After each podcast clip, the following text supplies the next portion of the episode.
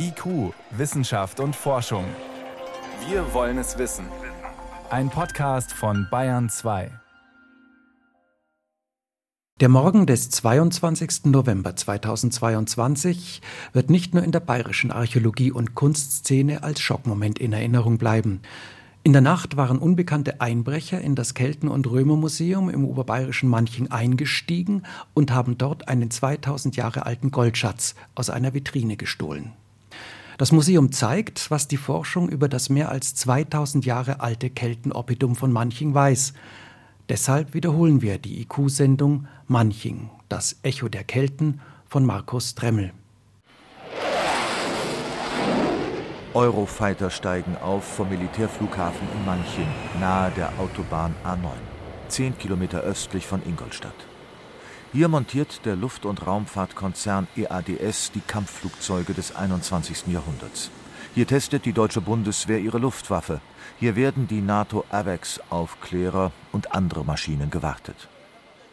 Zwei Kilometer gegenüber vom Flughafen liegt der Markt Manching mit seinen knapp 12.000 Einwohnern. Von der Keltenstadt zum Markt- und Luftfahrtzentrum. Mit diesem Slogan wirbt der Ort für sich.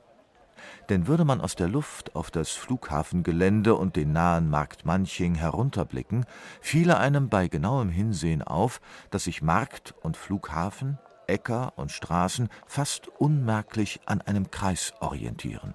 Dieser Kreis ist die Grundfläche einer der ältesten Städte Europas, einst vielleicht der bedeutendsten Stadt nördlich der Alpen. Hier herrschte drei Jahrhunderte lang ein geschäftiges Treiben, lebten mehrere tausend Kelten innerhalb imposanter Stadtmauern. Eine Stadt mit über zwei Kilometern Durchmesser. Etwas mehr als 2000 Jahre ist es her, dass an der Donau ein einst blühendes Zentrum aufgehört hat zu existieren. Die quirlige Siedlung Manching, im Lateinischen nannte man sie Oppidum, Festung, ist vergangen. Ihre Spuren aber existieren bis heute. Reste des Befestigungswalles und der Stadtmauer sind noch im Gelände zu erkennen.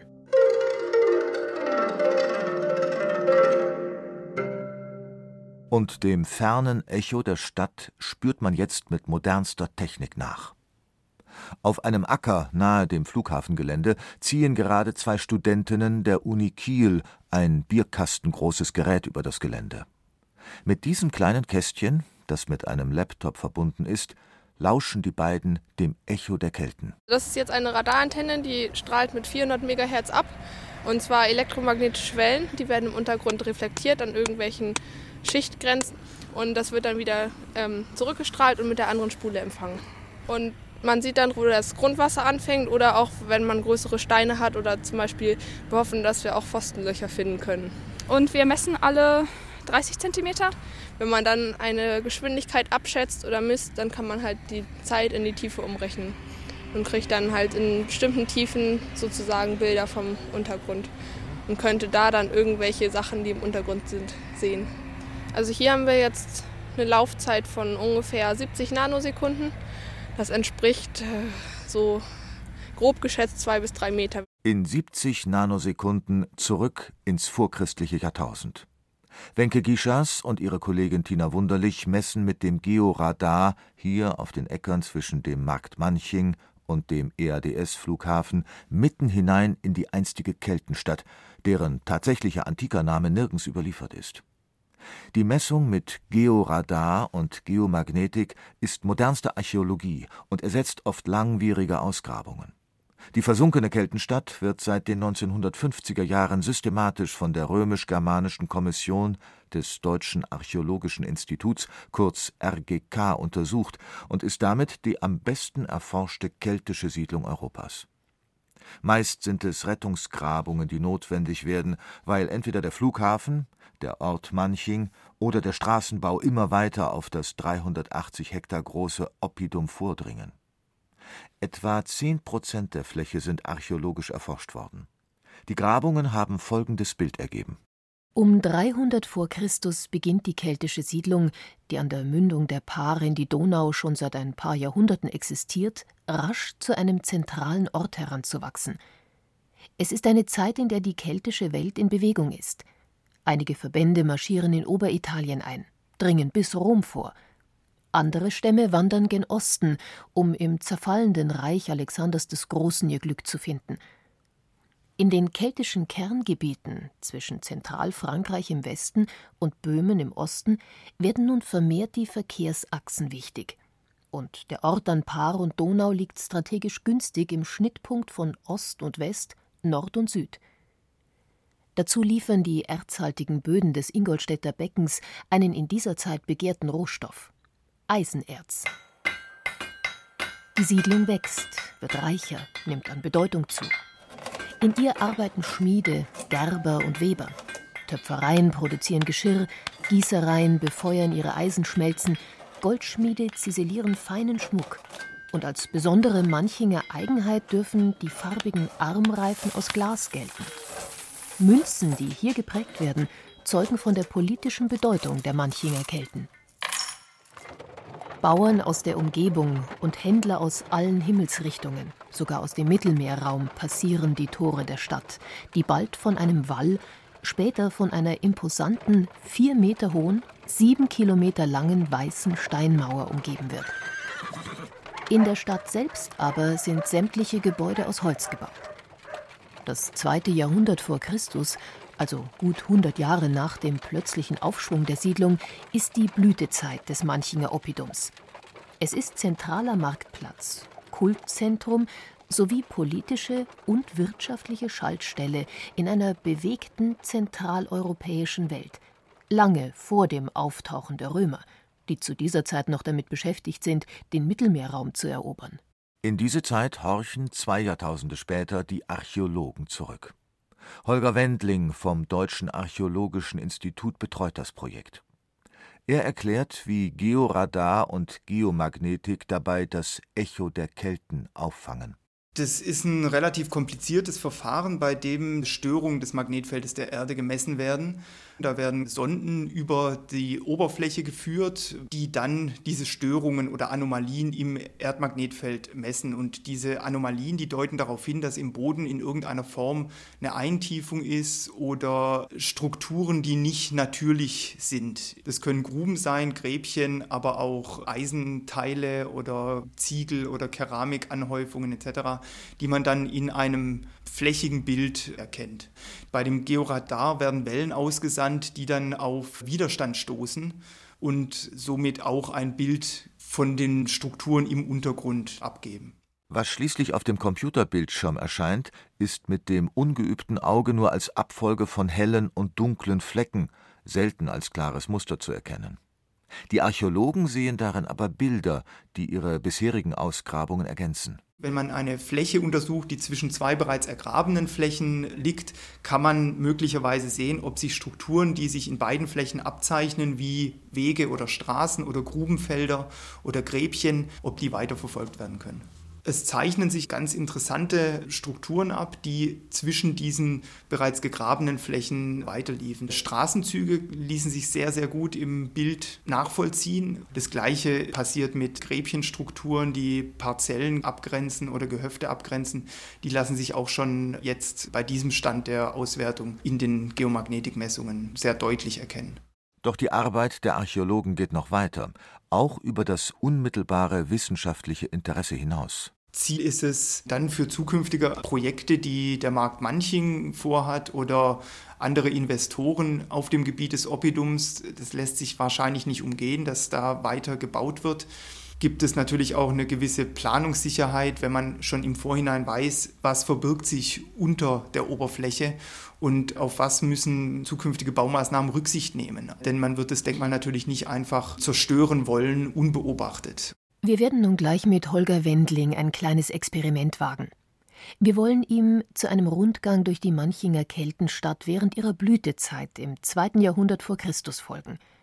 Um uns darauf vorzubereiten, schauen wir zuvor noch bei Wolfgang David im Kelten- und Römermuseum Manching vorbei.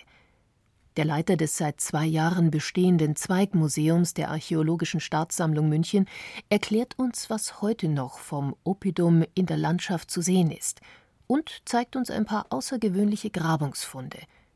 Wir treffen ihn vor dem Museum, wo ein Modell des ehemaligen Keltenwalles aufgebaut ist. Zunächst wurde die Stadtmauer gebaut als ein hölzernes Gerüst mit Nägeln vernagelt. Das wurde gefüllt mit Bruchsteinen und vorneweg war aus Weiß-Jura-Stein, also Kalkstein behauen, eine Front gearbeitet. Und genau in dieser Art, diese Konstruktion, wie sie auch Julius Caesar in De Bello Gallico beschrieben hat und Mos Gallicus genannt hat.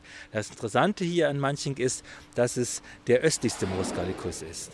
Für den Bau des nahegelegenen Flugplatzes, von dem laufend Kampfflugzeuge direkt aus dem Zentrum des einstigen Oppidums aufsteigen, wurde ein Teil des ehemaligen Walls geopfert. Was aber eindrucksvoll zu sehen ist zum einen das originale Osttor, das von der römisch-germanischen Kommission des Deutschen Archäologischen Institutes in den 60er Jahren komplett ausgegraben worden ist und ja maßgeblich geworden ist in der gesamten europäischen keltischen Forschung, wie man sich Tore vorzustellen hat. Und man sieht auch an den zwei Durchfahrten, es ist jetzt als Bodendenkmal rekonstruiert, dass es zwei Durchfahrten hatte, eine große Torgasse, ein doch ein ganz monumentales Bauwerk gewesen ist. Innerhalb des ehemaligen Mauerrings fand sich eine Anlegestelle für Schiffe. Das keltische Manching lag direkt an der Donau und zwar an der Mündung von Paar in Donau. Jetzt ist die Mündung von Paar einige Kilometer Nordosten verschoben. Aber was wunderbar erkennbar ist für jeden Besucher, diese Geländekante, wo dann dieses kleine Rinnsal Alltag äh, fließt. Es war ein Altarm zur Donau hin. Diese Hafensituation, vor allem wenn man sich dann vorstellt, relativ viele Amphoren wurden entdeckt, dass hier umgeladen wurde, ausgeladen wurde. Im Museum von Manching zeigt uns Wolfgang David zwei seltsame Fundstücke. Wenn Sie die vielbefahrene Autobahn A9 München-Nürnberg oder Nürnberg-München fahren, kommt man an Schildern vorbei, Autobahnschildern, die auf unser Museum hinweisen. Und da sind zwei auf den ersten Moment ja fremdartig anmutende Köpfe abgebildet. Und die sind die Umsetzung dieser beiden Funde, die wir hier sehen, die zu den berühmtesten Funden von Manching überhaupt gehören. Es sind zwei Achsnägel, passen eigentlich auch gut zum Autobahnschild. Nur nicht, dass sie zu Autos gehören, sondern damals zu Wagen, besonderen Wagen. Heutzutage haben vielleicht nur handgearbeitete Sportwagen noch solche Dinge. Diese Nägel haben verhindert, dass das Rad von der Narbe gesprungen ist. Und vergleichbar vielleicht den Wert, den man heutzutage zu Radkappen legt oder zu Felgen. Ne? Also da schaut man ja auch heutzutage noch drauf. Damals diese Achsnägel und sie sind aus Eisen und haben bronzene Köpfe, teilweise mit der Mai-Einlage und sie sehen so maskenartig aus. Und beim genaueren Hinschauen, da fällt eigentlich jedem ein Raubvögel. Wenn man genauer schaut, aha, es sind Eulen oder Käuze. Und da kann man sich natürlich gut Gedanken machen, was bedeutet die Eule Natürlich denkt man immer sofort an Athen, an toten Vogel, Glücksbringer, Unglücksbringer. Es gibt ja noch überliefert, dass in unseren Breiten man durchaus noch in den letzten Jahrhunderten Eulen als Schutz gegen Blitzschlag an Scheunenwände genagelt hat. Das sonderbarste und zugleich beeindruckendste keltische Fundstück im Kelten-Römer-Museum Manching hat eine Höhe von knapp einem Meter und ist in einer separaten Glasvitrine untergebracht. Selbst Museumsleiter Wolfgang David packt davor immer wieder feierliche Ehrfurcht. Es handelt sich um einen Eichenast oder Eichenzweig, der mit feinem Gold bezogen war und dann sind Bronzeblätter angenietet worden, die dann auch wieder mit Gold überzogen worden sind. Sie sehen dort Früchte und Knospen und darunter sind tatsächlich Eicheln. Man kennt natürlich goldenes Laub oder goldene Kränze, goldene Blätter aus der griechischen Kunst des 4., 3. Jahrhunderts, vor allem Tarent und in Mazedonien, die Königsgräber von Pella, da hat man solche Sachen gefunden. Aber sie sind anders gearbeitet, aus einem Stück und nicht diese Annietung. Und dann schließlich wurde auch Wollfett verwendet und das ist typisch für die einheimische Handwerker. Das Interessante ist jetzt, dass diese zwar Eichenast ist mit Eicheln, aber die Blätter sind Efeublätter. Und was bedeutet das? Eiche sagt jedem was und man braucht nur an Asterix erinnern, dass da der Miraculix auf den Eichen die Misteln schneidet mit einer goldenen, in Wirklichkeit wohl einer bronzenen Sichel. Und Efeu ist immer grün, ganz ähnlich wie die Mistel eigentlich und ist ein Unsterblichkeitssymbol, schon bei den Griechen und Etruskern. Aufbewahrt wurde das Kultbäumchen, das wohl aus der Zeit um 200 vor Christus stammt, damals in einer hölzernen Kiste, die innen mit feiner Goldfolie ausgekleidet war. So hat es im Boden auch die Jahrtausende überdauert. Seine Verwendung ist nicht bekannt, es dürfte aber bei kultischen Zwecken eine Rolle gespielt haben, vielleicht trug es ein Druide bei Prozessionen durch die Straßen. Wir sind nun bereit für den Rundgang durch diese keltische Stadt im zweiten vorchristlichen Jahrhundert sind schon durch das mächtige Osttor eingelassen worden, und treffen Holger Wendling, der uns an den hölzernen Häusern und Gehöften vorbeiführt. Vielleicht fangen wir an. Wir kommen von außen in das Oppidum rein und bewegen uns vom Osttor direkt auf die Zentralfläche zu. Da verlief sicher ein Weg hin und von diesem Weg zweigten sicher auch äh, einige Straßenzüge oder Wegesysteme ab. Beiderseits des Weges liegen möglicherweise kleinere oder größere Gehöftanlagen. Gehöfte, die abgegrenzt sind durch kleine Gräbchen oder Parzellen. Auch die Straßen sind begleitet von Abwasser- oder Drainagegräbchen.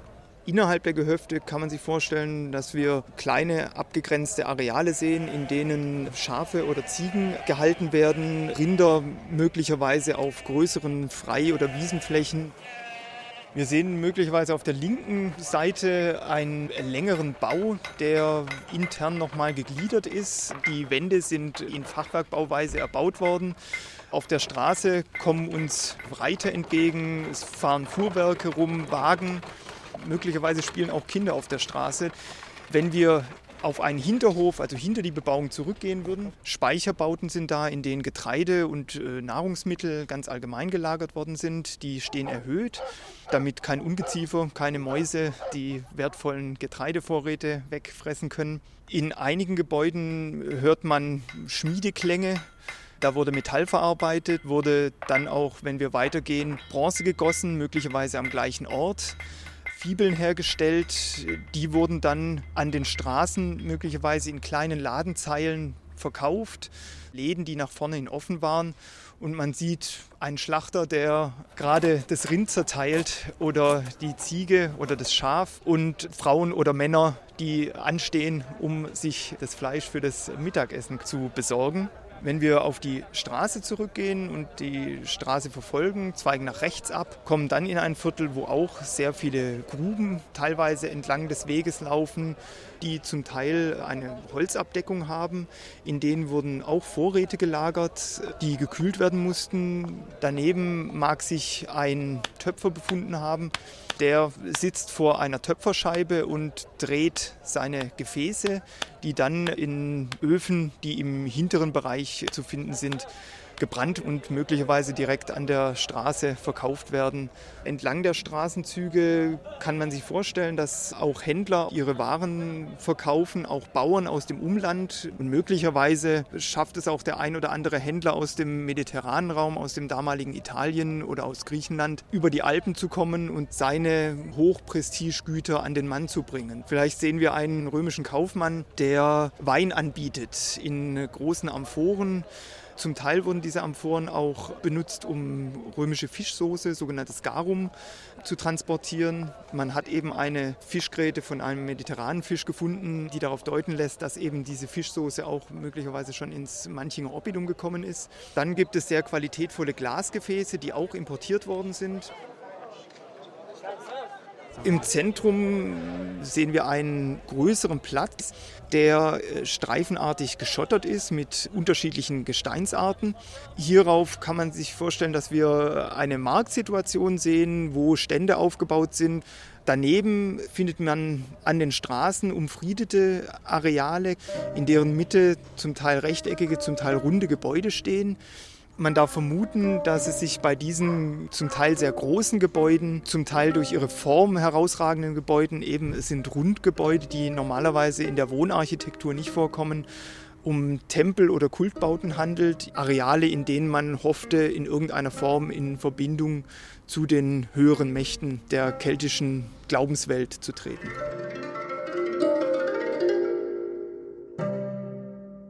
Die Götter der Kelten konnten nicht verhindern, dass etwa ab 100 vor Christus der Niedergang des Manchinger Oppidums einsetzte.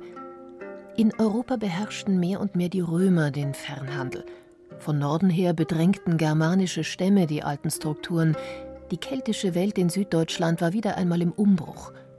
Möglicherweise brach in dieser Zeit sowohl der für die Großsiedlung lebenswichtige Austausch mit dem Umland als auch der überregionale Wirtschaftsraum zusammen, sodass viele Handwerker abwanderten und vor allem die sich selbst versorgenden Bauern zurückblieben. Auch der Raubbau an den Wäldern und den Erzvorkommen der Umgebung wird von manchen Forschern als mögliche Ursache für den Rückfall ins Feld geführt. Und so fanden auch die Römer, als sie im Jahre 15 vor Christus in Süddeutschland einmarschierten, in Manching nur noch eine ruinierte Siedlung vor, mit immer noch aufragenden Mauern, aber ohne Menschen. Was Römer und spätere Generationen von den schönen Steinen nicht abgetragen haben, zum Häuser- oder Kirchenbau zum Beispiel, danach gräbt in Manching seit Jahrzehnten die Professorin Susanne Sievers vom Deutschen Archäologischen Institut. Ihre Arbeit hat die bayerische Keltenstadt zum am besten erforschten Oppidum Europas gemacht. Keltenexperten aus aller Welt orientieren sich bei ihren Forschungen an den Ergebnissen aus Manching. Dennoch, so Susanne Sievers, gibt es noch viele offene Fragen. Wir wissen wenig, wie die Häuser von innen aus gesehen haben, zum Beispiel. Ja? Wir wissen über die Inneneinrichtung wenig. Und das sind äh, Themen, die wir eigentlich auch künftig in Angriff nehmen wollen. Sie hatten keine Lehmfußböden, sondern Holzfußböden. Also ganz schwierig, diese einzelnen Ebenen zu finden, auf denen man gelaufen ist, auf denen man gelebt hat. Und das kann man eigentlich ganz gut mit bodenkundlichen, mit geophysikalischen Methoden erforschen. Das wollen wir künftig auch tun. Wie war die Stadt aufgebaut? Wo waren die Straßen? Wie waren die Quartiere angelegt? Susanne Sievers hofft auch darüber mit den geophysikalischen Methoden Auskunft zu bekommen. Wir kennen einen kleinen Ausschnitt eines Handwerkerviertels, das wir in den 90er Jahren gegraben haben. Wir kennen Bereiche, die wir als Heiligtum ansprechen. Wir sehen, in einem bestimmten Quartier hat vielleicht der Adel gesessen. Und das wollen wir natürlich in ein größeres System einbauen. Und das ist eben bis jetzt natürlich ein kleiner Ausschnitt, den wir gegraben haben. Und große Teile sind zerstört. Die Hindernisse sind in Manching natürlich ganz spezieller. Manching ist das äh, dicht besiedelste keltische Oppidum gewesen in keltischer Zeit und ich denke mal, es ist vielleicht auch eines der dicht besiedelsten Oppida aus heutiger Sicht. Und darin liegt natürlich ein Hindernis, die Interessen der Industrie, der Landwirtschaft mit den Interessen der Wissenschaft in Einklang zu bringen. Und da möchte ich auch sagen, ringen wir um eine gemeinsame Linie. Einer gemeinsamen Linie förderlich ist auch der Kooperationsvertrag, den die Römisch-Germanische Kommission und das Bayerische Landesamt für Denkmalpflege im Dezember 2007 geschlossen haben. Darin versichert das Denkmalamt, auf die wissenschaftlichen Interessen der Archäologen bei der Genehmigung von Baumaßnahmen im Bereich des Oppidums Rücksicht zu nehmen. Die römisch-germanische Kommission wiederum will die Dokumentationsrichtlinien des Denkmalamtes geflissentlich umsetzen der strenge bayerische Denkmalschutz, demzufolge nur gegraben werden darf, wenn ein Bodendenkmal von unmittelbarer Zerstörung bedroht ist durch Baumaßnahmen oder Landwirtschaft zum Beispiel, dieser strenge Denkmalschutz widerstrebt Forschern gelegentlich, wenn sie akkurat dort aufhören müssen, archäologisch zu forschen, wo es eigentlich anfängt interessant zu werden. Dem kommen nun die modernsten zerstörungsfreien Methoden Geomagnetik, Georadar verbunden mit nur punktuellen Ausgrabungen entgegen. So wird die einstige keltische Großstadt Manching in Zukunft am Computer rekonstruiert werden. Eine Aufgabe, die sicherlich noch mindestens ein weiteres Jahrzehnt beanspruchen wird. Es ist ein Wettlauf gegen die Zeit. Die Oppidumsfläche war bis ins 20. Jahrhundert hinein nicht bebaut worden. Unter dem Humus träumten die Geschichten einer großen Zeit ungefährdet vor sich hin. Flughafen, Wohn- und Gewerbegebiete des Marktes Manching sowie eine intensive Landwirtschaft zerstören seitdem Meter für Meter dieser Geschichten unwiederbringlich. Das Echo der Kelten. Während es von den Wissenschaftlern am Computer aufgezeichnet und so der Nachwelt erhalten wird, droht es in der Natur zu verstummen. Das war IQ Wissenschaft und Forschung. Heute mit dem Thema Manching, das Echo der Kelten von Markus Dremmel. Das war eine Wiederholung aus dem Jahr 2008 anlässlich des aufsehenerregenden Diebstahls eines Goldschatzes aus dem Manchinger Museum.